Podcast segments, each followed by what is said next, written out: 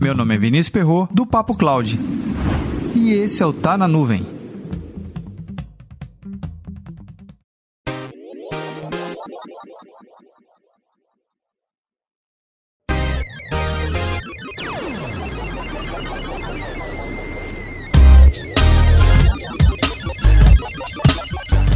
Qualquer equipamento eletrônico é produzido por diversos componentes.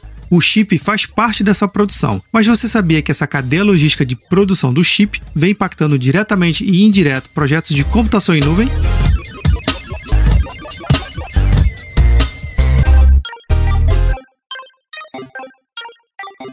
Em uma reportagem no site da CNN Brasil, fala uma relação sobre a produção e a cadeia do chip. Exatamente esse componente que é presente em praticamente qualquer coisa que a gente utiliza hoje. Talvez a gente não tenha noção que o chip é muito presente nas nossas vidas. Mas veja, monitores, televisores, microfone, webcam, celular, qualquer tipo de aparelho eletrônico tem algum chip lá dentro embarcado para processar e armazenar alguma coisa. E se você é daquela pessoa que já tem uma casa inteligente, um telefone ou um assistente virtual, ali também tem embarcado um chip, seja uma geladeira ou micro-ondas. Eu mesmo acho até difícil afirmar que não existe nada hoje sem o chip, de forma direta ou indireta. De forma direta, ok, a gente pode até conseguir identificar uma mesa, uma cadeira, algo bem rústico e rudimentar, mas a produção daquele equipamento muito provavelmente teve alguma ferramenta ou alguma instrução que passou por algum chip. Então, podemos dizer que o século 21 ele é fundamentado no chip, presente em tudo que a gente tem. Em 2020, com o auge da pandemia, o setor automobilístico ele teve uma retração na sua produção.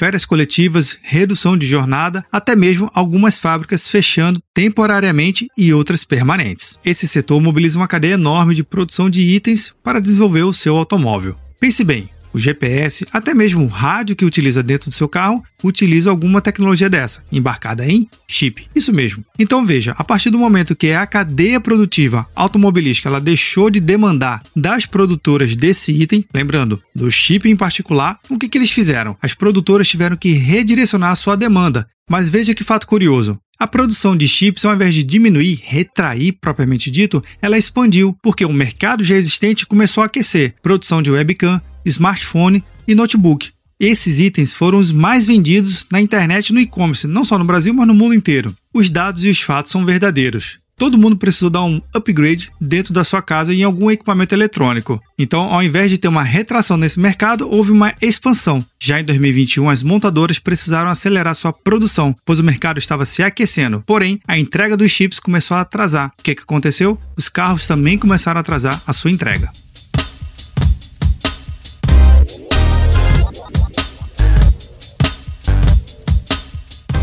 Mas você, já pensou que o chip embarcado no seu celular esteja impactando diretamente ou indiretamente a entrega de um automóvel? Comenta lá no nosso grupo do Telegram, bit.ly barra Telegram. Esse assunto é tão sério que alguns países estão criando sua própria capacidade produtiva desse equipamento. Lembrando que o chip está em tudo, inclusive na nuvem. Para mais conteúdos como esse, acesse papo.cloud.